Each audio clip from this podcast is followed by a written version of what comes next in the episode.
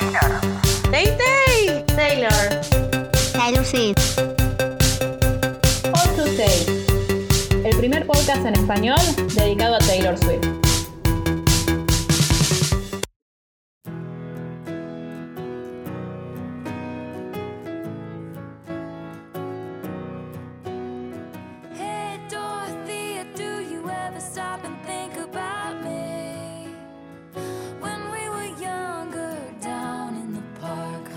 En fin, no solamente nos sorprendió con, con este disco, sino que también eh, sacó, dijo, hizo lo mismo. Tipo, te saco un disco, me, nos faltan todavía los, los dos eh, tracks de la versión deluxe.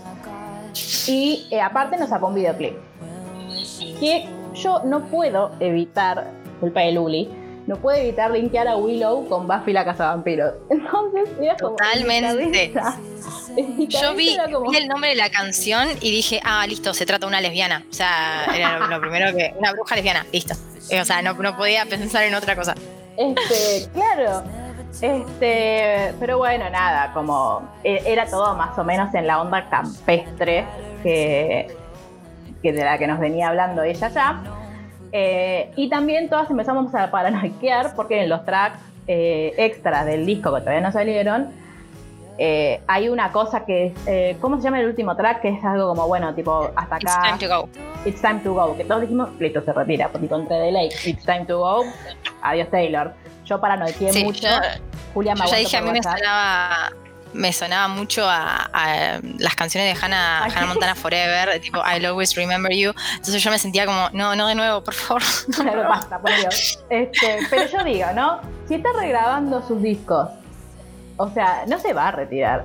Y nos, como que nos aliviamos un poco cuando en la notita esta que sacó con Evermore puso algo así como, bueno, y la música es algo, es lo que me mantiene unida a ustedes, y es lo que siempre me mantendrá unida a ustedes, y es lo que siempre voy a seguir haciendo, y yo, Sí, es lo que va a seguir Evermore, tipo. Claro, yo igual tengo miedo de que nos saca dos discos así. Hay rumores de que va a sacar un tercero en abril y después diga, nos vemos en 10 años, me mato. Claro, claro, eh, puedo, bo- salvando las distancias, eso es lo que yo hago con mis gatos cuando están poniéndose insoportables, tipo los agarro, los apapacho, les doy demasiado amor, tipo más amor del que ellos quieren y se terminan yendo. Entonces, como que capaz Taylor está haciendo mi misma técnica, tipo nos está diciendo, toma, y toma, y toma, y toma. Chao.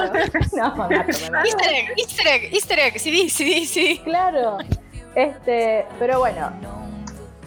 Yo cada vez, no sé si les pasa a ustedes, pero cada vez que escucho Willow o que veo el videoclip de Willow, vieron que tiene como toda esta onda medieval, con como el, el- las flautitas y como todo ese sonido, a mí me hace acordar un carnavalito. Yo cada vez que, tipo, si estoy, bueno, ayer estuve limpiando mi departamento, entonces me puse, obviamente, Evermore de fondo y en repita mientras limpiaba. Este, y cada vez que sonaba era como, como tenía ganas de bailar tipo carnavalito, porque es muy similar el, como el, el ritmito. ¿Ustedes no le vieron una onda al principio de la película y la ropa que ella tiene hacia el final, como a Peter Pan, por de nuevo? O sea, a mí me hizo acordar mucho a- a- al principio de la, de- del disco, me hizo acordar un poco a la onda Peter Pan y sobre todo cuando termina, perdón, del video, cuando termina el video que ya sale de nuevo del, del piano con un camisón, dije, ay, pero esta es Wendy, tipo, se me, se me luqueó. Totalmente Bueno, más, creo que la imagen de los dos nenes en la carpita, o sea, es Esa, Peter Pan y cuando ella se, se mira el, el río, lago, océano, la masa de agua que hay ahí, y aparece, es como, yo, tipo, Peter Pan, Peter Pan, que de hecho, la primera vez que se ve el reflejo del chabón, yo pensé que era Joe Alwyn. Sí, parece. Sí, De sí, sí. hecho, Es un Eh, bailarín, el, el que hace su, Claro, su es uno de amoroso, es uno de tus bailarines que está, creo que desde Red. Es de Red, sí.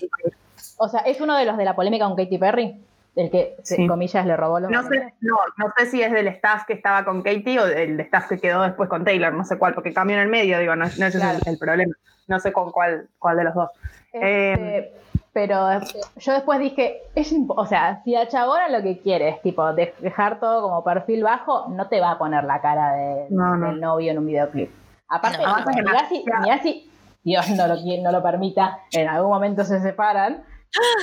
No, Dios. Ah, No, no, es como le queda pasó con, con John Mayer. Tienen un video en donde están ahí tipo amorosos y decís, "Este- no lo podés cantar, ver nunca más en tu vida porque está No. marcado, pero literalmente por otra persona. Eh, ¿A ustedes les gusta más como, como como single, ¿les gusta más Cardigan o Willow? Creo que me gustan los dos, eh, pero Willow eh, creo que es más el estilo de música que me gusta a mí eh, en general, digamos. Eh, A mí como que me siento, me atrae más Willow. eh, A mí líricamente me gusta más Cardigan. A mí me gusta más Cardigan.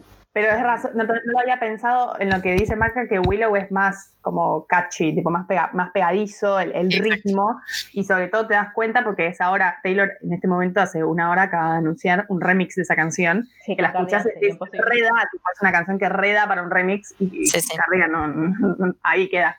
Pero, pero bueno, para mí, a mí me gusta más Cardigan. A mí me gusta más Cardigan igual Cardigan. a mí me, me encanta porque además me encanta que sea parte de esta trilogía de, Sí. de la historia. Creo que, como decías vos, igual, eh, Sherry narrativamente y líricamente me gusta muchísimo más. Creo que es mucho más, eh, Compleja. más compleja, sí, mucho más completa.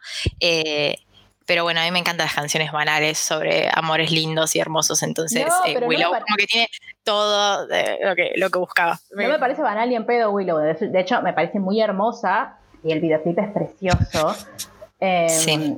Pero yo como me, me siento mucho... También quizás es porque la escuché un millón de veces más que a- evidentemente que a Willow.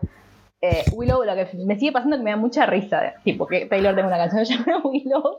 Como que no puedo pegarla de mi cabeza. De, o sea, digo Willow y me aparece Willow. Tipo, la cara de Willow. Este, igual es culpa de Luli.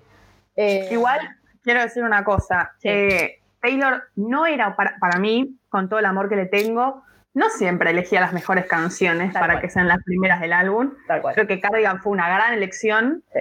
Eh, siempre me pasa eso con las canciones, tipo, ya sé que Look What You Made Me Do es una canción muy icónica, pero para mí no es la mejor canción de Reputation ni en pedo. No, pero era la que Eh, tenía que sacar. Ese para mí sí estuvo bien elegido. Sí, bueno, sí, sí. Con, con Shake It Off me pasa lo mismo, o sea que es, para mí es una gran canción y, también siento que es la que tenía que sacar, pero cuando después el disco toma forma y así como que estaciona un poco y pasa el tiempo, nunca son los, los singles primeros las canciones que yo digo es mi favorita del disco.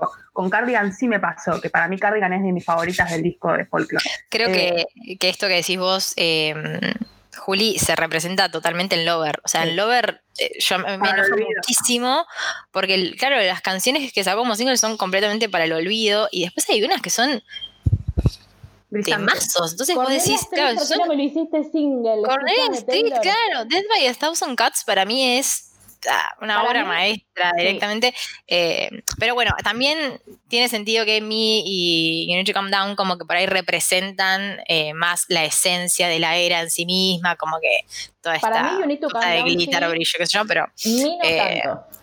Para mí, Mi la sacó porque era una colaboración y era como, no sé. No, pero viste, viste que en Miss Americana, cuando ella lo está convenciendo a Brendan Urie de a participar en el video, le dice un video con todo lo que hace que vos seas vos y con Sí. todo lo que hace que yo sea yo. Y entonces siento que ahí un poco mi, o sea, mi es un como demasiada información.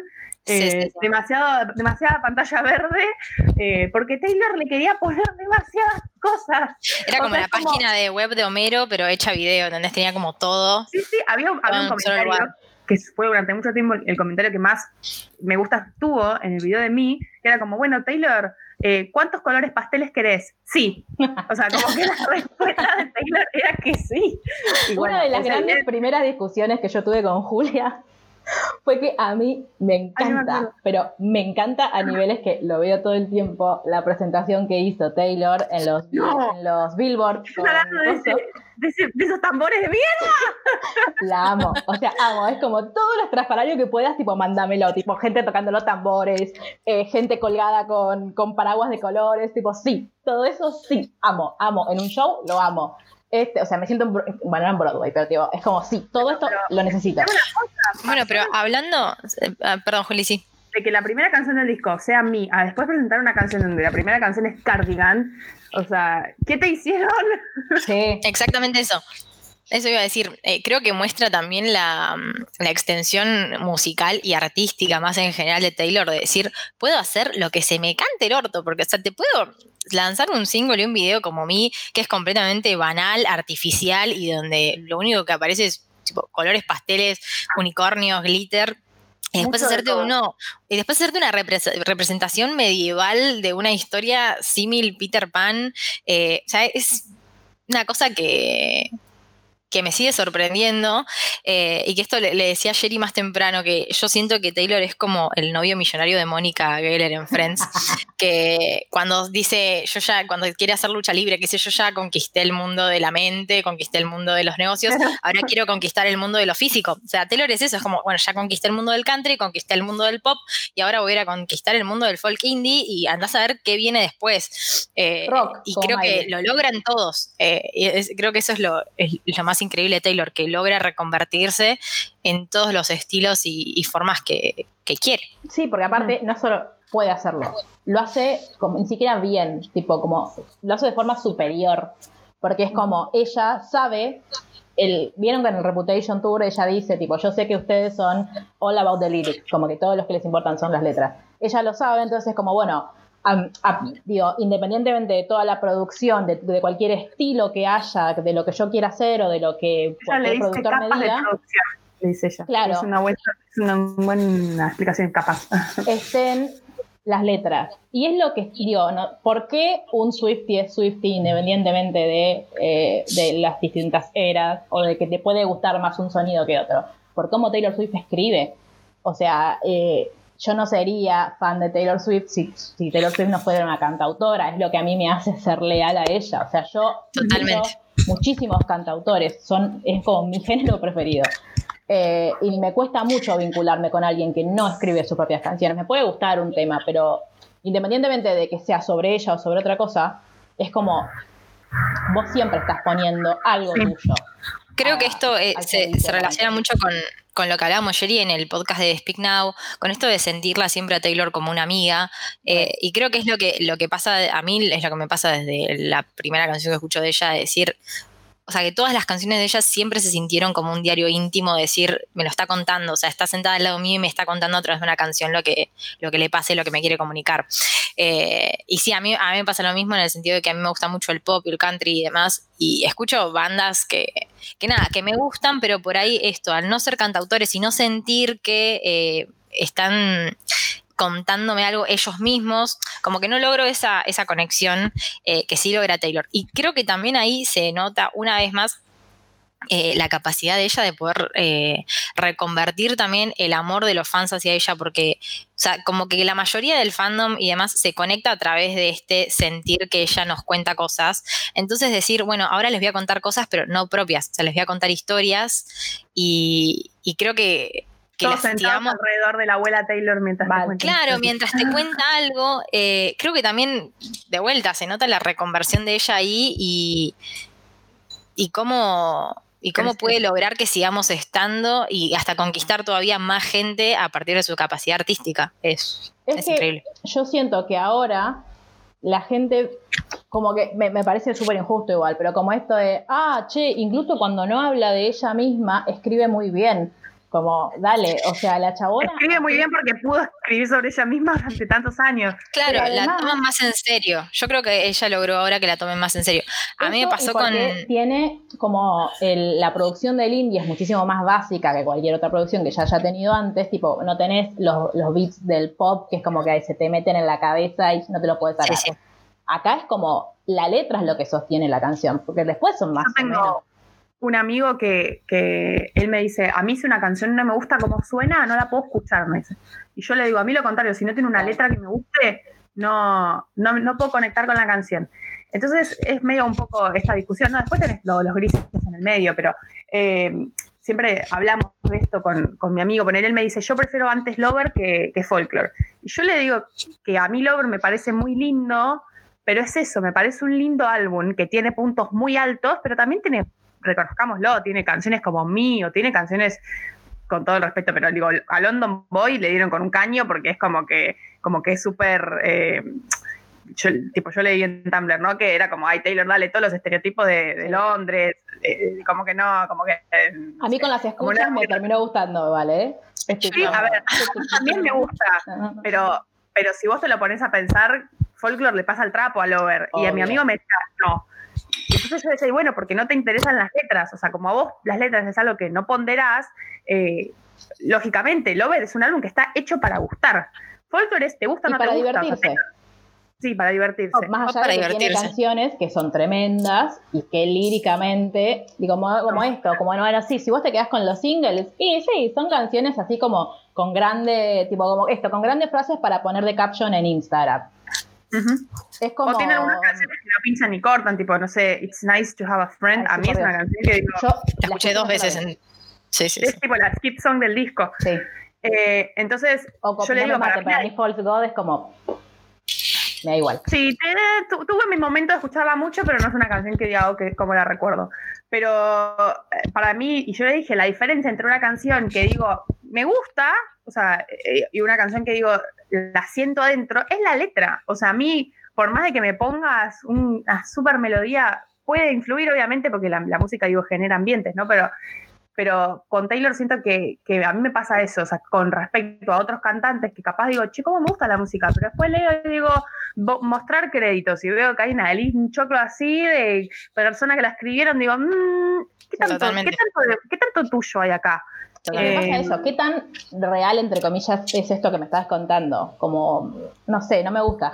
Ahora pienso que decís, tipo, el, bueno, el- como el, el sonido. Imagínenos a nosotras, tipo, en los polifónicos, escuchando este disco, eh, no. No. sé cuántos salimos que vivas. es el disco para escuchar, porque en esos lugares, no me acuerdo exactamente cómo, se- cómo hacen, pero tipo, como que bueno, son esos lugares con grandes parlantes en donde escuchas la ¿Cómo canción no y te sentís que acordás, Julia, del discurso que nos dio el señor? No, no, no, no, no, no, bueno, no, no. Eh, cuando, eso, cuando son sonidos tan artificiales, es como que se... Sí. Porque se, superpone. Sí, sí. ¿no? Sí, para mí ese fue el, no estuvo tan bueno en las canciones en donde hay instrumentos se sale mejor. Pero una cosa, yo solamente quiero aclarar, ya que estamos hablando de las letras, me cuesta mucho eh, algunas letras entenderlas, o sea, mm, en el sentido de no, no de entender lo que Taylor quiere decir, entender qué significan las palabras. Eh, hay muchos adjetivos, muchas metáforas, muchas palabras que en el first no te enseñan. Mal. Totalmente. Es que Yo, es más- es yo más creía que sabía. Yo, yo creía que sabía inglés hasta que salió Folklore. Cuando salió Sí. Folklore y leí Sí, My Tears Ricochet, yo ya dije, ¿Qué mierda es "Ya, Ricochet? ¿este qué idioma es? No tengo ni idea. ¿No te sonaba Y- francés? Sí, pues sí. Y después, ah, y en esta me pasa que hay un montón de, de frases por ahí que son, claro, son como expresiones del inglés cotidiano, Exacto. por ahí, o tipo refranes. Y, que nos faltan. ¿Visto? sí. ¿qué es? ¿Viste? Y por eso, Eh, por eso ahora, yo creo que como que ya hablamos para cuando nos pongamos a hablar de las canciones, y hay canciones que yo genuinamente todavía no termino de entender muy bien de qué hablan. Entonces voy a, voy a prestar mucha atención a cuando mis compañeras las expliquen, porque realmente, digo, está buenísimo ir descubriéndolo igual, ¿eh? Pero me toma tiempo. O sea, el disco salió hace, ¿cuánto? Dos ¿Tres días? Tres días. Totalmente. A mí me pasó con, como bueno, ahora cuando, cuando las, las vayamos viendo una por una, pero me pasó con Coney Island, que no, no lograba conectar bien, y como me tocó en la repartija de canciones, eh, le tuve que prestar un poco más de atención y leerla, y, y ahora como que conecté mucho más con la canción, creo, pero Sí, esto, con el traductor al lado, ¿no? Eh, con Muy algunas buena canciones. La repartija de canciones. Estuvo muy bien, Sí. sí, sí, sí. Sí. Champagne Problems. ¿a quién le, a quién le tocó? ¿Cuál? A mí, Champagne, obvio. Champagne Problems. porque es mi favorita. Por ahora es mi favorita. A ver, Este, a ver. explícala. Bueno, paren, de Willow quieren decir algo más, aparte de que es muy maravillosa y habla de Joe Alwyn y de... Me gusta mucho, voy a decir, primero me vas a acordar mucho a Gilmore Girls de cuando la mamá de Jess y su nuevo novio están en el coso ese medieval. tipo, me, imag- me imaginé medio esas vibras. Este, Macarena, como, como no, para pelearme, es Tim Dean, que who, o sea, ¿quién es Tim. Dean? Macarena, nadie más. Yo, Este, Después, que me gusta mucho y me hizo acordar un poco a Lover, cuando es al videoclip de Lover, cuando ella sale y está como en la cajita esa, tipo tocando el- la mandolina. Eh, Sí. Es muy bella ella y qué ilusas. Todos pensamos que nos iba a contar en el videoclip que se había casado. ¿Por qué somos tan idiotas? Me gustaría saber. Porque seguimos siempre con lo mismo. Creo que ah, falta algo agregar de Willow, que es muy, muy importante, que es eh, la frase icónica que metió, que es But I come back stronger than a 19th trend. De hecho, es que ahora la tiene, la tiene como biografía, sí, que creo que es maravillosa y en el video cuando la dice y nos mira, Sí, mira a cámara y la se amo. mete en el agujero, creo que La es amo, la amo, maravilloso. la amo. Bueno, pero eso que hace ella de está atrapada como en una cajita y como que no puede salir y está como. Vieron que ella en el chat anterior dijo que en el videoclip había una referencia a Exile, una referencia a Mirrorball, una referencia a Seven y una Y a Mad Woman. Bueno, Mad Woman es cuando está con todas las brujas ahí, qué sé yo, Brujas. que a todas nos dio vibras de crepúsculo, tipo era una Vulturima. Totalmente, War Flashbacks. Este, sí, pero también a I Did Something Bad o al Reptura al principio que estaba con la capita esa, eh, cuando canta Ready for It, que creo que es por Sí. Dios, o sea, amo ese inicio de tour. Este, lo de Mirror Ball, para mí era el circo, tipo, el, porque Sí, sí, era sí, sí. eso. Es eso. Pero después también dicen que es como que ella es la Mirror Ball, porque está ahí en la cajita, todos la miran, como, y ella dijo que como ella siente que es la fama, Totalmente. eh, y re. Y mm, ay, para- hablando de eso, Julia, culpa tuya, me, ayer estuve llorando a las 2 de la mañana, ¿cómo me vas a retuitear un hilo que hila a folclore con el Diego y esperás que yo no me destruya? Pero no sabes cómo, no, o sea, no ¿Podemos lloraba contar a la así. gente? ¿Se lo Yo podemos lo- contar a la gente? Yo, lo- yo voy a comentar esa conexión cuando Julia hable de Marjorie, porque es en lo primero que pensé cuando escuché el, el Quiero que estribillo de Marjorie. sepan que Julia destruyó mi vida. Ese es mi titular. Yo- Jerry me estaba contando, o sea, Jerry de la nada me dice, ay no, no puedo más, escuchate esto, me dice. eh, Tengo algo que contarte, le dije. Tengo algo que, claro, como que me empezó a hablar de Harry. Y yo estaba en ese momento enterándome que Maradona había muerto. No Le digo, Jerry, perdón, perdón. Digo, le digo, ay no, te quiero abrazar. Pensando que Jerry ya sabía. claro. Y yo le como, aparte, en otra jamás la vida me dijo tengo ganas de abrazarme. Yo dije, ¿qué habrá pasado? Tipo, tan buena es mi teoría. Vos no entraste a Twitter, ¿no? ¿Qué pasó? Y ahí le dije, no quiero ser yo la que te lo diga, pero... Entra a Twitter, por favor, entra a Yo estaba en Twitter. Medrano y Corrientes y crucé la calle sin mirar. Solo No. mirando el celular. O sea, no tengo idea si alguien me tocó bocina, si estaba el, el, el- ¿cómo se llama? El semáforo para cruzar, no tengo idea. Yo caminé tres cuadras y cuando llegué a mi casa me fallaron las piernas. Decí que esperé a llegar a mi casa. Este, pero sí, yo estaba muy contenta y ahora ya no puedo hablar de ese tema. Tipo, ya no puedo escuchar Golden de Harry Styles. Nunca más. Este, y hicimos un temón. Cállate, Macarena. Este por la duda. Pero bueno, em, como es, eh, bueno, están como todas estas referencias que, no, que nos marcó Taylor. Y nada, termina como siempre, el, eh, bueno, el, el Invisible String, que es Golden, ya no podía decir la palabra, em, a lo largo de toda la, de toda la canción. O sea, es muy linda la canción. No es de mi, o sea, es de mi, me gusta el sonidito. Está muy bien. Es como, no está, no, yo no siento que está en mi top de canciones todavía. Sí, a mí tampoco. Mira, Yo creo, yo creo que sí. Creo que, creo que fue una de las primeras cosas que te dije, Jerry, tipo, Willow está en mi top can- de canciones de, de Taylor, pero porque sí, yo soy esto, ¿qué va a ser? Claro, Eh, sí, a mí me chocó Pero por ahí otra cosa, otra cosa para marcar con esto que decías de Invisible String, creo que es eh, una de las canciones que no es tan eh, narrativa como otras en Evermore y en toda esta era larga de folklore Evermore, sino que es completamente autorreferencial y Sí. vinculada a Invisible String, vinculada después Long Story Short y, y otras canciones. Es puramente, pura y enteramente hablar de lo buen novio y Sí, hermoso que es Joe claro. Alvin, básicamente. A mí me gusta más la Taylor depresiva, porque me puede, que Claro. I can relate more. Este, pero bueno, sí, la, can- la- igual gracias desde acá, gracias Taylor por pensar nuestros talks y el videoclip, que el videoclip sea la primera canción del álbum, porque me acuerdo que la discusión cuando salió Folklore era, ¿qué hacemos? ¿Escuchamos The One primero y después vemos el videoclip? ¿O vemos el videoclip, después de Lo escuchamos hizo The mucho más simple, lo hizo después mucho más simple. saltamos a la tercera? No, no, pero al toque hace bien que estén acomodadas así porque The One es la primera canción del disco, no podía ser de otra manera. No, obvio, Claro. que hubiese sacado The One como single. O sea, señora, me está haciendo mal. Este, pero bueno, acá Hubiese no, sacado hay, los dos, los dos juntos. acá no hay tanto, eh, tanta como conexión entre comillas entre, bueno, vieron que eh, Aus es el track 8 y Aus es el mes 8 y Seven es Seven, ña, ña, ña. Eh, acá es como que dijo, no le encontré por lo menos yo todavía una, como un lineamiento a, a las canciones, tipo, ah, esta primero porque, porque, como si me pasa en otros álbumes. No, por ahí el, el- el mayor detalle que hay en el orden es que Marjorie está en la misma claro. posición que Epiphany en Folklore. Sí. Y que bueno, Epiphany habla de su abuelo y Marjorie de su abuela, entonces como está esa conexión ahí. Eh, pero no, creo que no encontré ninguna otra, por el momento al menos. Bueno, vamos a hablar entonces de Champagne Problems, que es el track número 2 de este disco. Eh, es, ya dije, es una de mis canciones favoritas, pero por Dios, yo hago un llamamiento acá a la gente. Por favor, dejen de hacer edits sobre Show March y Lauri de Mujercitas con esta canción porque, digo, fue un año muy difícil para mí y para todos. Estamos sobreviviendo este año y esos edits están atentando contra mi estabilidad emocional. Basta. Eso y el hilo Fuerte, que me retuiteó Julia ayer. Basta. O sea, me hace mal. Una pregunta, porque yo Champagne Problems, ay perdón, siempre que lo digo pienso en Sherlock Canilla cuando decía Champagne, bueno, no importa.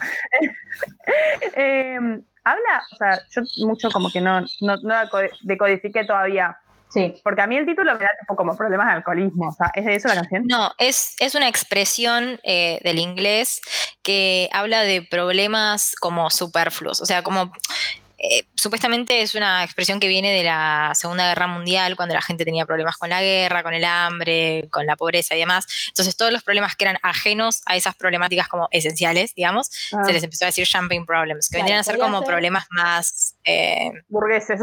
burgueses, claro, es como una un, cosa más. eh, pobre niño blanco y rico tiene todo excepto amor.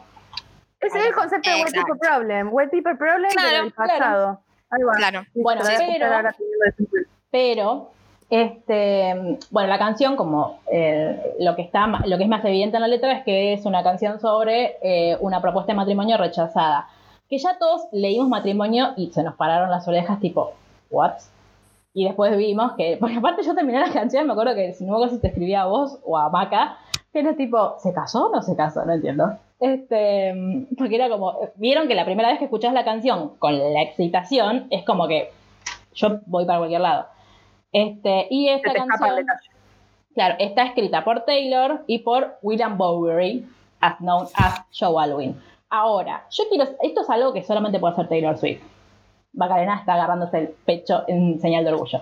Este, esto es algo que solamente puede hacer Taylor Swift porque legalmente en los, ¿cómo se llama? En los créditos de Spotify, de Apple Music, la la la, aparece William Bowery. Pero vos legalmente en los créditos de los escritores tenés que poner los nombres reales. No podés poner seudónimos. Entonces, por ejemplo, si vos agarras cualquier canción de que hayan producido o coescrito Cali el Dandy, o sea, todas las canciones pop en español de este momento, nunca los vas a encontrar como Cali el Dandy, sino que están como Mauricio Refrinjo y no me acuerdo cómo se llama el otro. Este, y, en las canciones de Taylor Swift aparece William Bowery, que de hecho me da mucha risa porque ella sigue refiriéndose a, a- por más de que ya lo contó en las Concessions, ella sigue refiriéndose a él como William Bowery, pero en Genius ya le ponen Joe Alwyn. Tipo, Joe Alwyn. se- el. Pregunta, Sherry, eh, al respecto de esto, ¿no? Y como que medio es un word flashbacks a todo el quilombo de Calvin Harris con Sí. su canción, que no recuerdo el nombre, eh, que ella también aparecía como No, un no, seudónimo en los créditos. This is what Sí. we came Sí, for. por eso, Gracias. no sé. eh, ah, encima, esa canción siempre me, hace- me, me recuerda a Camp Rock. Este. mm, No, por eso, no sé cómo hace. No sé si. No, no creo que sea distinto, en- porque es como global. Capaz son distintas regulaciones eh, Claro, pero me en parece Estados raro. Unidos, pero no. Me parece no sé, raro, pero- porque es como, bueno, no importa. Eh, y el inicio de la canción es muy parecida a New Year's Day. Y yo cuando la escuché no me di cuenta, me di cuenta después. Y New, Year- New Year's Day es una de mis canciones favoritas de Reputation, entonces cuando fue como, ay, por eso me gusta tanto, aparte. Este, mm, Sí, perdón, a mí me, pasó, me pasó lo mismo, me pasó, y me pareció igual el inicio a New Year's Day y entonces ya me predispuso a llorar, o sea, Claro. porque New Year's Day me hace llorar mucho, entonces ya dije, bueno, listo, acá voy a llorar. Y con lo que decía Julia de problemas de alcoholismo, yo también lo relacioné con eso, vieron que en realidad eh, hay muchas referencias a la salud mental de la protagonista en eh, toda la canción. De hecho, hay una teoría que dice, que en realidad, bueno, tampoco es que es una teoría, yo creo que está en la canción, em, que es que la gente le dice champagne problems a los problemas mentales que tiene esta mujer protagonista y es ella también la que como rechaza la propuesta porque ella como que entre comillas se considera que está rota entonces le dice que no y que piensa que ella que, el- que este, este novio de ella se merece a alguien mucho mejor que no tenga champagne problems que como que no lo lastime que no lo deje eh, eh, colgado en la pista de baile qué sé yo este, y a mí me dio muchas vibes a eh, The Last Great American Dynasty, Porque, primero por lo del Night Train, nada más que Rebeca se toma el, el tren de la tarde, no el de la noche. Y también porque habla mucho de champagne. Ay, me siento con Charlotte Canillo. Ahora ya no me puedo sacar esta referencia a la cabeza. Eh, porque. Referencia de eh, calidad, ¿eh? ¿Qué? Nunca menos. Referencia de calidad, ¿eh? Por supuesto. Este, y porque en The Last Great American Dynasty cuentan que Rebeca llenaba sus filetas con champagne de grandes nombres, o sea, el Don Periñón, porque no sé qué otro champagne así como de grandes nombres hay. Eh, y acá se hace referencia a Don Periñón, que es como el, hay como la botella más cara y tipo la descorcharon y nadie está celebrando, como hay, a mí hay una frase que me parece muy hermosa que es eh, Your heart was glass, I drop it, porque aparte es como la elección de la palabra, no es que no está diciendo lo tiré, no está diciendo como, como I drop it, como fue, tipo sí se me cayó, pero antes se me cayó, es como suena mucho más dulce o como mucho más cuidadoso, como yo no quería, pero como terminó en eso. Y volviendo a esto de que Taylor Swift es una mujer muy culta y como con, como con la capacidad de hacer referencias a un montón de, de- cosas por fuera de la música y por fuera como de las, de las metáforas eh, comunes, cuando habla del Midas Touch, que hace referencia al mito de Midas, porque todo lo que Midas tocaba en el mito se convertía en oro. Y ya sabemos, como la cosita que tiene Taylor Swift con el oro, lo dorado, como esto, ¿no? De él todo lo que toca lo hace brillante, lo, como es, tan maravillosa esta persona que está saliendo conmigo que, que logra eso y yo que, yo que estoy rota, yo que tengo problemas. Este, y también me, me pareció mucho esta canción de... Vieron que ella habla mucho en sus discos anteriores o en sus entrevistas anteriores de como sus problemas, entre comillas, con, eh, con comprometerse. Como que ella siempre sentía que ella huía de las cosas, como que no había un... un- como que en el momento en que por ahí se- todo se ponía un poco más serio, ella como que decía, bueno, adiós. Y esta canción habla un poco de eso, como de, tipo, te están proponiendo casamiento y a vos en ese momento huís, como decís, bueno, no. Digo, no, no digo que es autorreferencial, sino que el tema sigue estando Mm. ahí. Eh, y también esta cosa de siempre sentirse como nunca a la altura de, su, de, de- como de sus intereses amorosos, como siempre el otro es maravilloso y, y único, digo, no, digo, flashback a Speak Now cuando hablaba de, de Juancito Mayer, a quien odiamos, nunca está de más recordarlo. Este, como Juancito no, Mayer. ¿qué? Juancito más. Así, con Vaca le decimos así, parece cariñoso, pero no lo es. La deformación. Claro.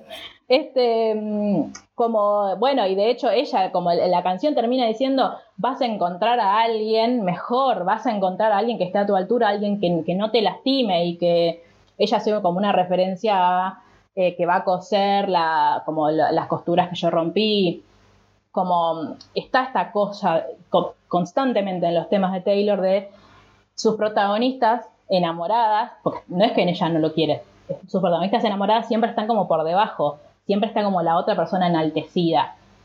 Por eso tenés que ir a terapia Taylor, ¿ves? Y aparte me parece como esto, ¿no? Digo, la misma persona que te hizo Love Story, que te recontó Romeo y Julieta para que Romeo se ponga de rodillas y le dé un anillo a Julieta y que se case con ella y el white dress y se- sean felices por siempre, es la misma que después te escribe esto, tipo que en el momento en que alguien le pide casamiento y ya está re enamorada, dice, me voy, me voy porque es mejor para vos, como, no, como yo no te merezco, vos te mereces a alguien mejor, adiós. Y de hecho, bueno, está la, digo, la teoría esta de que, eh, de que la, como los amigos y la familia de, de- esta persona, del novio, eh, le dicen jumping problems a los problemas mentales, es porque hay una línea que dice, alguien está contando, che, ¿sabían que esta casa antes era un manicomio? Dice, "Ay, bueno, por lo menos es un lugar para mí. Y después, cuando dicen, ay, ella eh, hubiese sido una novia tan maravillosa, lástima que está cagada en la cabeza, como tipo tiene problemitas. Como, y ella hace referencia todo el tiempo a my champagne problems, como esto de, de minimizar lo que es una enfermedad, eh, que no dice cuál es, pero que es una enfermedad eh, mental. Y eh, Me muy esto que, no lo había pensado así. y esto En que decía no Maca, la- que en realidad no había entendido la canción. esto que decía Maca de las expresiones yankees, vieron que dice one for the money, two for the show.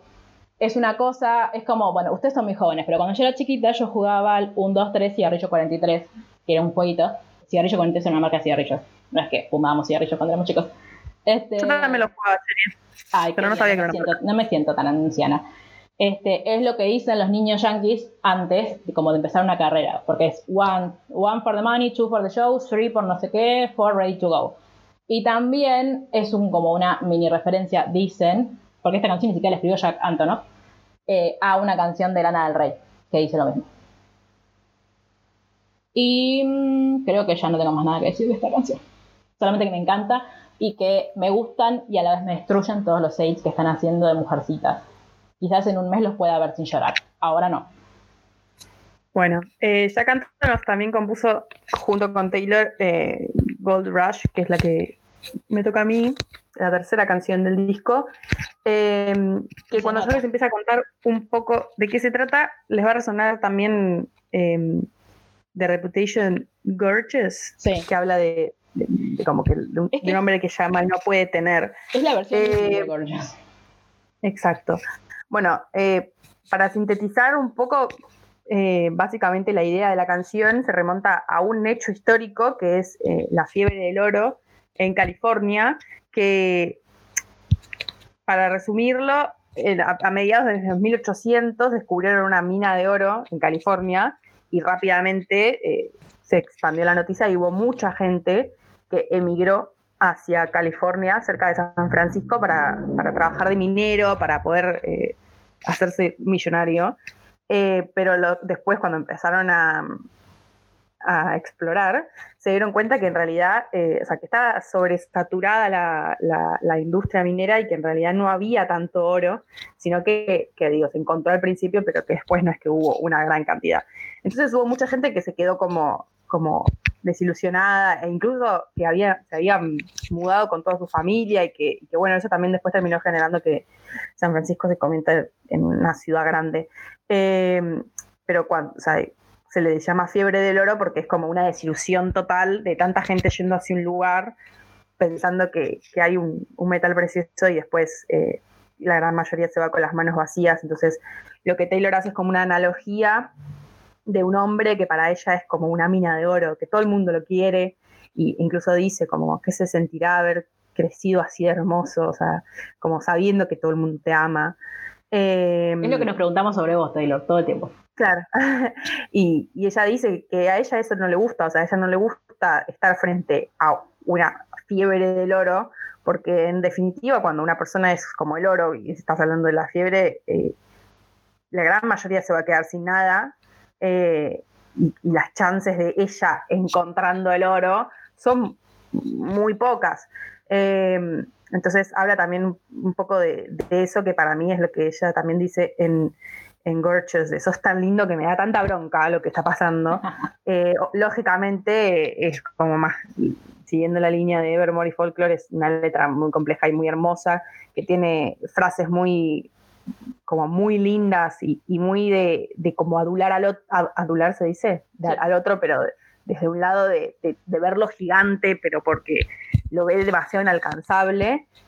Tiene una frase que me gusta mucho, la voy a traducir, eh, que dice como, no me gusta que enamorarse, que enamorarse de alguien se sienta como estar volando hasta que se te rompen los huesos. Sí. Eh, wow. Tipo, yo la dije, voy a alejar el micrófono. ¿Qué? O sea, como que no podía creer que alguien escribiera algo así de hermoso.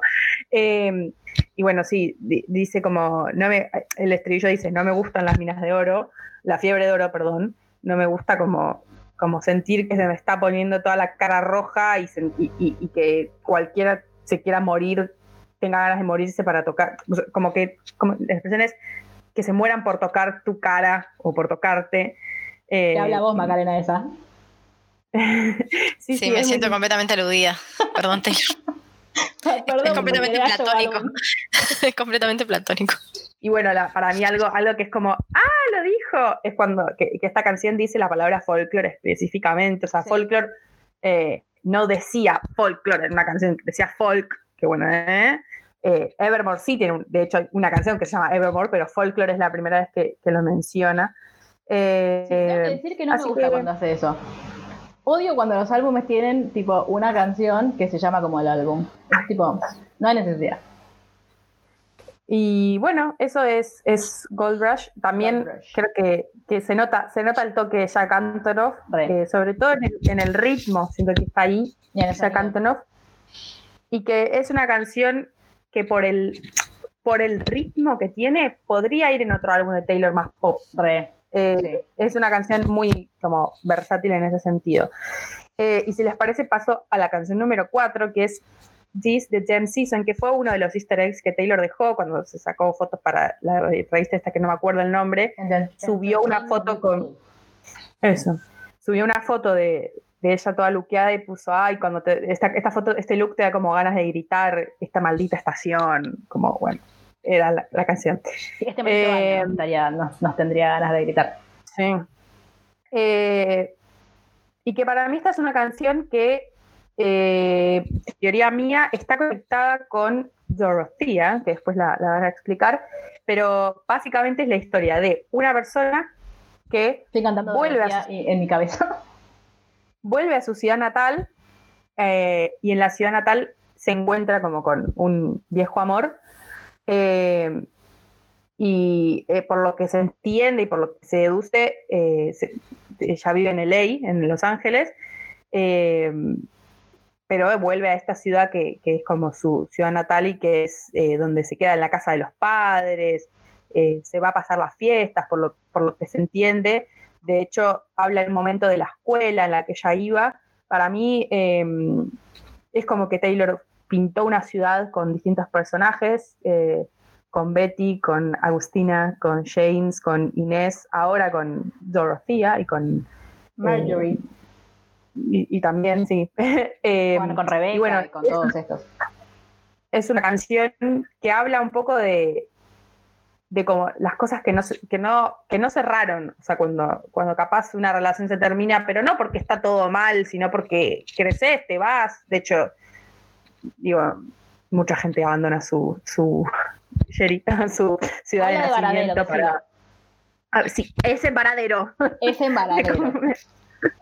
Eh, y, que, y de volver y de como todas estas cosas que fueron tan naturales para uno, de nuevo estar ahí. Eh, Esta es la que dice, mm, eh, yo me voy porque, no me, porque vos no me pedís que me quede, ¿no? Claro, dice, si vos no me pedís que me quede, yo no te voy a, no te voy a como que- quedar. Bueno, y lo si que, está bien y lo para que- vos, está bien para mí, como es, es ese momento en el que tipo estás ahí pero ninguno de los dos dice nada. Medio mostrando el Es que- orgullo también, ¿no? Como Sí. decir, estar que esperando que no hace el hay- otro en vez de decir lo que uno quiere hacer. Como, no hay no hay no hay como resentimiento en esta canción de hecho dice hagamos que esto fue un empate o sea ya está Eh, es como está todo bien también un poco me resuena un poco a The One cuando ella en The One dice que, que- qué divertido hubiese sido si vos hubiese sido el indicado para mí y no lo dice desde un qué bronca que no fuiste el No, indicado claro. que me dejaste que no, lo dice como un estado bueno, que, que, que, que, que estuviésemos juntos. Y un poco, para mí esta canción era un poco de eso, pero también lo menciona, se nota como que fue un amor de la adolescencia, porque como que dice, el el tiempo vuela y, y- sigue estando, tipo, sigue estando como el, las ruedas de ese tractor ahí, y, la casa de mis papás, y la escuela, la ruta, eh, y la frase, y, tipo todo esto se resume en una frase final que dice, eh, como todo me lleva a vos en mi ciudad natal. O sea, mi ciudad natal está teñida por vos. Sí, esto que, que decías vos, Juli, de, mm, eh, de que se relaciona con The One, de qué bueno que hubiera estado, que seas vos, como que se, se refleja mucho en la frase esta que es eh, And the road not taken looks real good now, como, o sea, el, el camino que no elegí se ve tan, tan bien ahora, como tan llamativo. ¿no? Tentador, decir, sí. Tentador, claro, ¿qué, hubiera pasado si, si agarraba ese camino, no? Sí. A mí es verdad. A mí personalmente hay- sí, hay una frase que me destruye de This Damn, de This Damn Season, que es eh, el único corazón que estoy rompiendo es el mío Sí, por dejar la cama más eh, cálida que, que conocí. Cuando, sí, sí. cuando dice esa, esa frase me destruye completamente, me, me destruye el corazón. Bueno, Esta yo rompí un récord porque en Folklore yo lloré- recién lloré en Illicit Affairs y en esta lloré en Champagne Problems. Después, me- como estuve bien hasta que Happiness me destruyó, pero, bueno, tía, Tolerate también me destruyó. Pero fue como Es tremendo. A mí hay, hay varias, ah, para mí hay otra canción también que habla de como un amor que podría haber sido, que podría haber, que es Ivy, que es una, después la cuento, pero digo, es como algo que, que se está por decidir ahí, tipo, ¿qué hacemos con esto que nos está pasando? Acá esta canción es como que ya no hay nada por decir, porque las cartas ya están en la mesa, o sea, eh, en un momento le dice, si, pues, si querés podemos estar el fin de semana y me podés decir mi amor el fin de semana, pero anotate esto que te voy a decir, ya está. Todos pensamos O sea, en Elizabeth Hurst en esa, en esa canción igual. Tipo, Don't Call Me Kid, Sí. Don't Call Me Baby, ahora sí decime. Como, bueno, antes no, ahora sí. Tipo, a Agustina no le gusta, a esta sí. Eh, así que bueno, si querés, para si se puede, tipo que, que Maca explique Dorothea, que la explique a ver, tipo, si, Ah, si como ¿querés, que, que para mí, mi, mi teoría es esa, que están relacionadas. Para, está, Maca Maca está está muteada. El- la, frase principal de toda la pandemia, estás muteada. Sí. Eh, sí, están completamente relacionadas. Eh, creo que vendrían a ser como el Cardigan Betty de, de este álbum. Eh, Dorothea vendría a ser Betty, pues está contada desde el punto de vista de, del varón, digamos, de la pareja. Y la canción es como, yo le llamo el supón de Betty, porque a mí me gusta mucho más Betty, eh, entonces me parece como que es la original, la oficial. Dorothea me gusta mucho, igual es una canción que, que disfruto por el, el, el sonido, como que me parece muy amena, muy, muy linda. Y básicamente lo que, lo que dice esta persona mientras lo relata es como decir, eh, bueno, Dorothea, ¿alguna vez pensás en mí, como pensás en, todo lo que vivimos? Ahora que estás allá con todos tus amigos, Shiny Friends, dice, todos tus amigos que brillan, como que son estrellas, como que... eh, nada, como queriendo decir que la extraña, pero que sabe que ella ya no es la misma, duda de si es la misma persona que él conoció, que justamente acá también se, se vincula mucho con un amor de la adolescencia, como estos, que ellos le dicen eh, high school sweethearts, ¿no? Como esta cosa de que de sentir que fue el amor de tu vida, pero que nada, eras muy chico. Claro. Eh, y medio como que relata también todo lo que pasó en cuando ella se fue y, y- y no fue a la graduación y que se conocieron under the bleachers, que también es algo como que eh, se va mucho a, a You Belong With Me. Como que es... es no, es una canción que tenga mucha más profundidad, digamos, de análisis, más que es esto, es como una persona diciendo, eh, fuiste mi amor cuando éramos jóvenes y hoy te miro desde una tele y te miro que, que, que sos una estrella y que brillás allá en, en Los Ángeles. eh, y quiero saber si, si pensás en mí, si, si en algún momento pensás que no es tan tarde para volver conmigo, si... eh, nada, es como esa sensación, ¿no? Eh, y creo que hay una, hay una parte que, que me encanta que dice como, lo voy a decir en castellano, que dice como sos una reina de vender sueños, sos un, eh, vendés maquillaje en las, en las revistas, eh, o por ti compraría cualquier cosa, ¿no? Como que es una Sí. cosa de decir...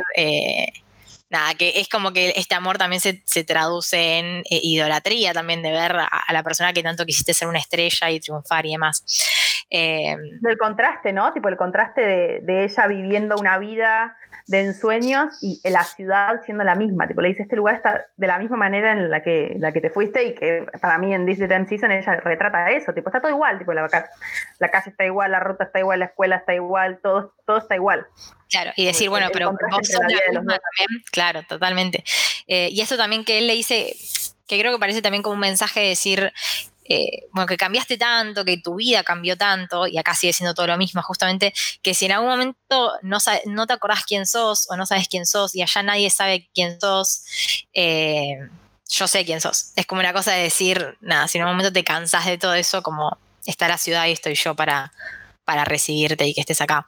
Eh, la verdad que es, es eso, es como una canción que me parece re amena y re linda y que A mí me cuando encanta. está acompañada con TC Damn Season eh, es como más linda todavía porque le da como un cierre esto de ver las dos perspectivas.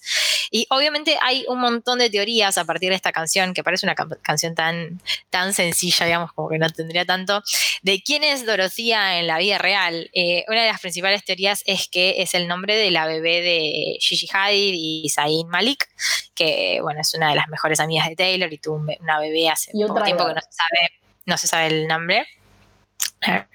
Eh, Sí, porque Después hay dijimos, tipo, ay, otra- podría ser la hija de Joe Jonas, porque vieron que le mandó también una cosita, pero después dijimos no son tan amigos como para que ponga tipo la No, además- Blake Lively.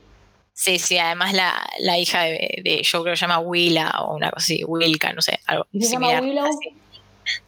No, no, no, se llama Willow. ¿Por qué no tenemos la base de datos del. Eh, después algo sí impor- importante que dijo Taylor en el chat del video de Willow eh, previo, digamos, al estreno, es que eh, Dorothea y este chico, que no sabemos su nombre, no forma parte del triángulo Betty James eh, August- Austin, pero sí ella siente que Dorothea fue a la misma escuela que Betty Sí. James y Agnes. Después, otra de las teorías es que eh, hay una historia en Pensilvania de dos hermanas que eran Dorothea y Marjorie. Marjorie era una nenita que desapareció cuando era muy chiquita. nada. Sí, es horrible. Pero después, después se supo que Marjorie en realidad era su abuela, entonces la verdad es que no tiene mucho, mucho sentido. Y después hay otros que dicen que Dorothea está medio contada como si ella, como si la chica fuera Selena Gómez. La verdad es que no le encontré mucho sentido Ay, tampoco. yo re. Es mi teoría Eh, favorita. Ay, yo la verdad es que no la, no la entendí, pero porque no, no sé, no, no, no me hallé, digamos, dentro de esa teoría. No, yo me que- gustó más como creer que es un personaje completamente ficticio y que el nombre se vincula con algo, pero nada más, digamos. Yo no sé dónde leí que, porque yo la verdad es que el, el chat en vivo no lo seguí, eh, como que ella había dicho algo de sus amigas, como tipo que estaban todas en Twitter preguntándose sobre quién será, sobre Gigi, sobre Selena, sobre Blake, sobre no sé qué. Eh, a mí lo que me hace, digo, yo recompro el, este dúo entre Tis Dam Season y, y pero sí me ha- digo, tam- también puede ser que Taylor haya dejado como referencias a otras cosas. Em, bueno, esto de que cuando la frase esa que vos decías, tipo, ay, vos vendés, eh, sos una reina vendiendo maquillaje, vendiendo sueños, vendiendo, como, bueno, justo, eh, Selena saca una línea de maquillaje, es cantante, como es modelo, es como ella vende cosas también.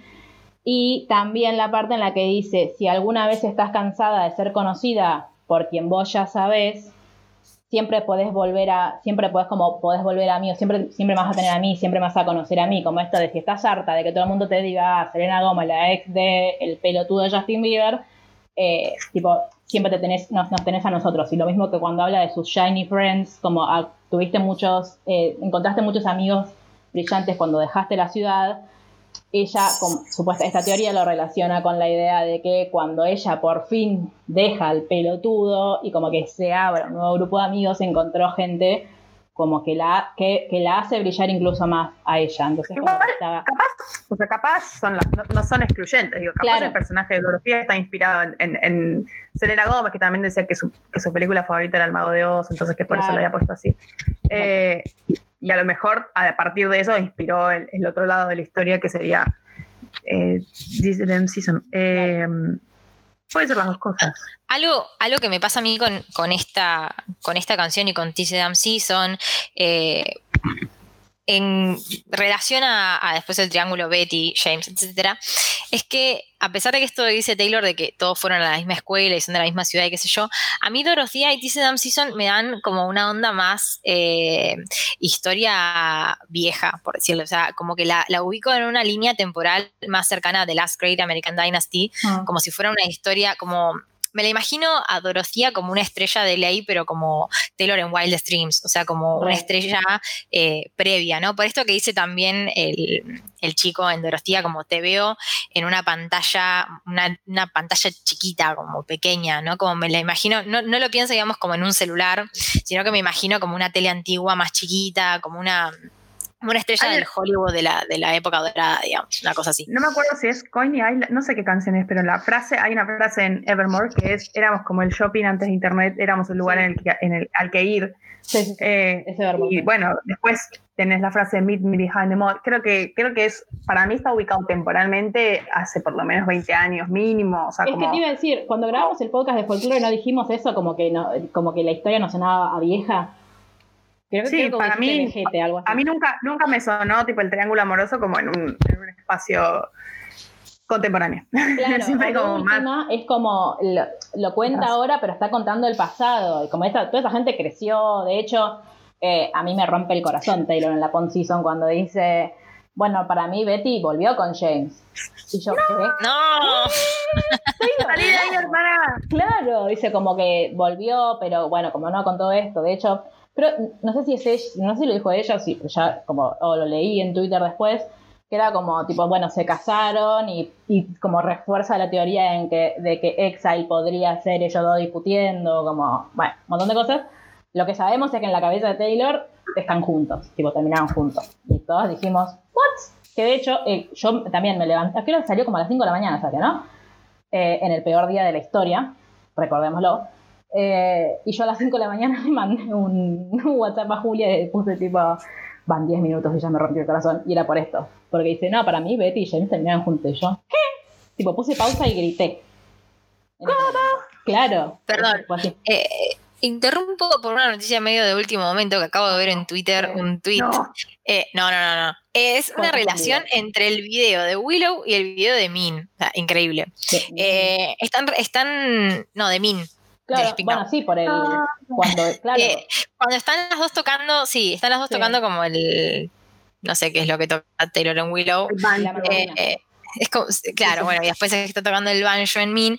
Hay atrás de Min un molino Mm. que tiene un cartel que dice Willow. O sea, es increíble esto. Ay, O por sea, favor. como esos pequeños detalles, ahora se los voy a mandar igual así lo ven, Para mí pero igual es tipo como nada. ella se acuerda de eso y lo usa ahora. O sea, es imposible. usa ahora. que en Sí, sí, totalmente, pero- eso.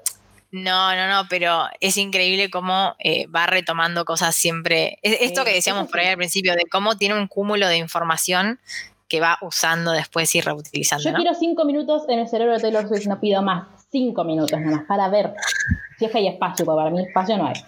Este, bueno, igual para mí el mejor, tipo, mi, mi favorito de esto de agarro cosas del pasado y lo hago, es el Reputation Precedes Me. Tipo, ese para mí fue lo mejor. Este, Ese es el único argumento por el cual entendería que Mi sea el lead single de Flower. Sí, no, para mí también es que Solamente por eso diría, ah, podría ser. Pero, It's okay. Este, ¿le bueno, gustó más este track 5 o el anterior? a mí me gustó Oh, más My Tears Ricochet. Sí, a mí también. Pero porque cien- en- ahí, ahí sí, en sonido y en lírica me gustó más. Eh, My Tears Ricochet, me, primero el nombre es fantástico. Me Si daña. bien, sí, si bien yo siento que con esta canción me vinculo más, porque la otra era como, bueno, no sé, como, o sea, me parece súper triste, me parece que están muy bien elegidos como track 5. Eh, o sea, para mí estuvo acá, tipo, como en Speak Now estuvo entre Dear John y Last Kiss, acá estuvo entre Tolerate y Happiness. Como ahí pelearon hasta el último momento. Pero ella dice que lo eligió porque mm, como que era como muy real la sensación de dolor. Sí, a mí hay algo que... eh, ah, bueno, antes quiero decir, creo que no me acuerdo con quién lo hablé de esto ya, pero eh, necesito que hablemos de la obsesión que tiene Taylor Swift por ver a sus novios dormir y respirar. No sos Edward Cullen. Taylor, Creo que fue basta, conmigo. basta. Porque es en todo, tipo, como... No me parece creepy. Tipo, cuando compartís la vida con alguien, verlo dormir es como. Como wow, tipo, te estoy viendo dormir, pero. Sí, creo que es algo que habla, habla mucho de la naturalidad de una relación ya más Sí, eh, bueno, pero que establecida, La ¿no? Como, que es más la normal. palabra. Claro, es la cotidianidad de ver. para destacar, como No, pero me encanta. Sí, o sea, capaz es algo que nombra demasiado. Sí, sí, Claro. sí. Como que lo tiene muy es presente, eso. digamos, que, que los ve respirar y dormir. Claro, o sea, le gusta mucho ver respirar y dormir y ver cómo manejan. Es como, eh, si hay dos cosas. Pero eso sí que está. Igual. Ver cómo manejan es algo. eso de manejar. ver cómo manejan, sí, verlos respirar. O sea, me da como. no, o sea, posta me da Edward Cullen viendo a Vela. No hagas un recorte con eso que acabo de decir. Ah, no sé. Está grabado para la posterioridad. Este. mm, Pero bueno, a mí me gustó mucho un punto de vista que leí de que esta can Vieron que los track 5 en general, salvo The Archer, bueno, de Matías Ricochet también, eh, son como, como esto donde Taylor se abre las venas y nos cuenta sobre sus, sus eh, desilusiones amorosas, como ahora no tiene desilusiones amorosas, por suerte. Em, si bien esta canción es reaplicable a un vínculo amoroso, porque es tipo, bueno, yo sé, mi amor tiene que ser celebrado y vos lo tolerás, como con esto de, che, como mm, tiene, eh, tiene que existir un ida y vuelta más o menos igual, porque si no hay una de las partes que le está pasando mal. También dicen que se puede aplicar a otro tipo de vínculos, Eh, y ello, ah, esta teoría habla mucho de la relación padre-hija. Y yo, obviamente, cuando leí eso, instantáneamente fui a Cardigan cuando dice Living Like a Father. Y encima la, la noticia que me pasó, alguna de las dos, no creo que fue Macarena, la de parece que los padres de Taylor Swift están divorciados desde 2011, pero que nunca lo contaron para que Taylor, para no perjudicar la, la carrera de Taylor. Este, y es como esto, o sea, como me reimaginé, cuando leí esta teoría, me reimaginé esta cosa de, de un niño tratando de llamar la atención de su padre constantemente y que el padre le diga, ah, sí, sí, como de, de- de generar todo el tiempo, mismo en Mirrorball, como estoy acá, como estoy acá, mirame, estoy haciendo todo para que me mires y no me mirás. Este, como esto, ¿no? Para que ella dice también de que alguien que le diga muy bien, como que le celebre los logros, como esto de yo vivo para el, digo, más allá que todos los artistas viven para el aplauso, ¿no? Para el aplauso en el sentido del reconocimiento a que a alguien le guste lo que hace. También ella por muchos años vivió y hizo cosas esperando que personas específicas le digan muy bien, muy bien. Este, y también yo creo que esto que hablábamos, ¿no? De que Taylor Swift tiene la capacidad de nunca caer en los lugares comunes a la hora de usar una metáfora. Porque yo estoy harta ya de escuchar, no sé, eh, analogías entre el llanto y la lluvia, o entre, no sé, como cosas que vos decís, bueno, basta, como ya están reusadas. Ya se han Y ella te habla de I'm begging for footnotes in the story of your life. O sea, es lírica esa, es tremendo. Y le quiero mandar un beso a Mar, que me mandó un audio, se lo rendí a Julia, gritando porque me dice, Sherry, the story of my life. Es una canción de One Direction. Y yo, ajá, Un abrazo para más. la queremos. Sí, a mí, a mí esta canción me. mm, No sé por qué me hizo acordar un poco a, a una de sus primeras canciones, a Cold as You, que fue, Sí. de hecho, durante mucho tiempo se decía que, que como que se rescataba una cita de Taylor diciendo que una de las letras que más le había gustado escribir. Sí. de, de dar un. de cuando hay alguien que como que toma por hecho el amor que uno le tiene a esa persona. O sea, como. Como ya, ya me, me pensás que voy a estar para siempre, pero ¿qué pasa si un día no estoy? O sea, vos, y de hecho eh, en Tolerated dice, vos asumís que yo estoy bien, pero ¿qué, qué vas a hacer si yo un día agarro y tipo me voy y haga y, y, y- y Claro, como dice algo así como-? Yo me, yo me puse todo el peso, tipo, yo cargué todo el peso, también me lo puedo sacar de encima y dejar, y, y dejar que todo se caiga. Tipo, ¿qué pasa? Que no necesariamente quiere decir que ella lo quiera hacer, porque yo creo al contrario, cuando ella dice como me, saca, me sacaría esta daga, no, no siento que es algo que ella diga, lo quiero hacer para que me valores. Simplemente fantasea con esa idea porque fantasea con la idea de que el otro le preste un poco de atención. Claro. O sea, si yo hago todo esto, vos ahí, tipo, ganaría peso, o sea, para vos. Entonces, eh, para mí eh, eso es lo que más me resonó, de como, y es medio horrible, pero como de, como de de sentir que estás frente a alguien a quien lo, lo molestas. Sentir que, que tu presencia ante el otro como que te molesta y que simplemente el otro te está tolerando, pero que en realidad no está disfrutando de estar con vos. O, ah, no, me- no me sale la palabra, como que se está conformando, ¿viste? Claro. Entonces, A mí y- lo que y es tan desparejo, ¿no? Como uno diciendo, bueno, está bien, y el otro dándolo todo. Eh, Eso para mí lo más tre- tremendo de la canción y que por eso se merece ser el, track 5. A, mí lo que me pasó con esta canción es la verdad es que me llegó muchísimo, pero muchísimo, eh, medio word flashback personal, pero mm, creo que describe perfectamente en estas representaciones medio infantil eh, frente a un adulto de las desigualdades dentro de una pareja, no en, en- el sentido de la edad, sino en el sentido de rol que cada uno ocupa en la pareja, ¿no? Eh, cuando uno es el, el que por ahí pone límites y dice que no, y el otro es el que justamente tiene que andar buscándole la vuelta para decir, bueno, llamar la atención y para decir, bueno, pero estoy acá como eh, disfrutando un poco, como esto de decir, cuando dice, hice tu retrato con mis mejores colores o con todos mis colores, una cosa de decir como, te estoy dando absolutamente todo lo mejor que tengo, eh, la ya no sé qué Para más, esperarte y te da lo mismo. claro, es como una decir, ya- referencia. ya no sé de- qué más hacer. Eh, entonces, y, y, bueno, la frase esta de mi amor tiene que ser celebrado y vos solo lo tolerás es, es increíble y es Sí. hiper descriptivo. O sea, creo de los que los, los, las, les, que pasamos por una relación así de, de tanta desigualdad emocional. Eh, a mí me vas a acordar mucho también a Dear John, que, que me lleva más o menos a los mismos lugares. eh, de, de esto de decir, no, la, no, no, no quiero hablar de violencia ni de ni de ese tipo de cosas, pero por ahí esa, esa desigualdad emocional en la cual el otro está medio jugando con vos. eh, entonces, que vos, sí, fantaseás, como decía Juli, esto de irte, porque decís, eh, bueno, pero yo, es, es- capaz es lo que debería hacer, ¿no? Por ahí esto no es lo que quiero hacer, porque en ese momento, o sea, por algo, esta persona como que cuenta que hace un retrato con todos sus colores, que le hace la cena, que, porque está buscando esa aprobación y quiere estar ahí, pero a la vez fantaseás con, bueno, ¿y qué pasa si un día me harto y me voy? Porque, mm, porque sabés qué es lo que sería mejor para vos, ¿no? De, de- de tener esta, una persona al lado que te celebre el amor que vos Bueno, estás dando. y es Y la- interesante y la pensarlo. canción- Entonces, para mí fue, es un track 5 terrible porque. Nada, me sentí terriblemente representada. O sea, es una canción que. O sea, estoy como media piel de gallina Ay. ahora hablando de eso, pero. Me, me parece que me generó todo eso. todo- o sea, todo lo que un track 5 me tiene que generar, me lo generó esta canción personalmente.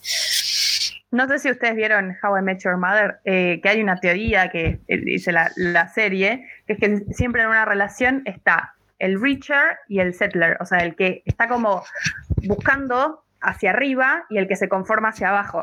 Eh, y que dice como que el, el Richer trata siempre de estar con alguien como fuera de su liga, en palabras medio igual, como, como yankee, ¿no? Eh, y el Settler está con alguien como por debajo eh, y que en el punto medio se encuentran. Entonces es un poco, claramente ellos lo dicen desde un punto de vista de humor, y, bueno, pero acá hay un poco de eso, de como estar con alguien que está como muy por encima. Y lo, para mí lo más desolador de la canción es el final, porque no da una conclusión que dice, bueno, entonces pasó esto y yo me fui. No, o sea, es simplemente me siento y te miro, y como que vuelve todo a empezar porque te estoy mirando y me vuelve a pasar todo lo que me pasa mientras te miro. Y bueno, nada, desolador. A mí me parece interesante pensarlo en que venimos de una canción como Champagne Problems, en los que ella dice que el otro se merece alguien mejor que ella todo el tiempo, como que siempre es el otro el que se merece a alguien mejor y es ella la que se conforma, como me parece que también es algo como que viene en las líricas de Taylor Swift a lo largo de los años, como ella nunca considera que ella merece cosas, de, bueno, también lo dice como, che, yo tuve re suerte con Joe. No es, no es que ella se lo merece, tipo, es siempre como, él es el mejor y no sé qué, y bueno, yo soy yo. Y es como, no, no, digo, no digo que Joe Alvin no le demuestre cariño, pero digo que en la cabeza de ella, y por eso por favor te digo dando terapia, eh, es como esto de siempre es el otro el que se merece cosas mejores. Ella como que para mí tiene medio un síndrome del impostor en su vida sentimental, medio raro, este, y que tiene que ver con eso, con, con el, no sé si yo me lo, no sé si yo merezco lo mejor, entonces no lo pido,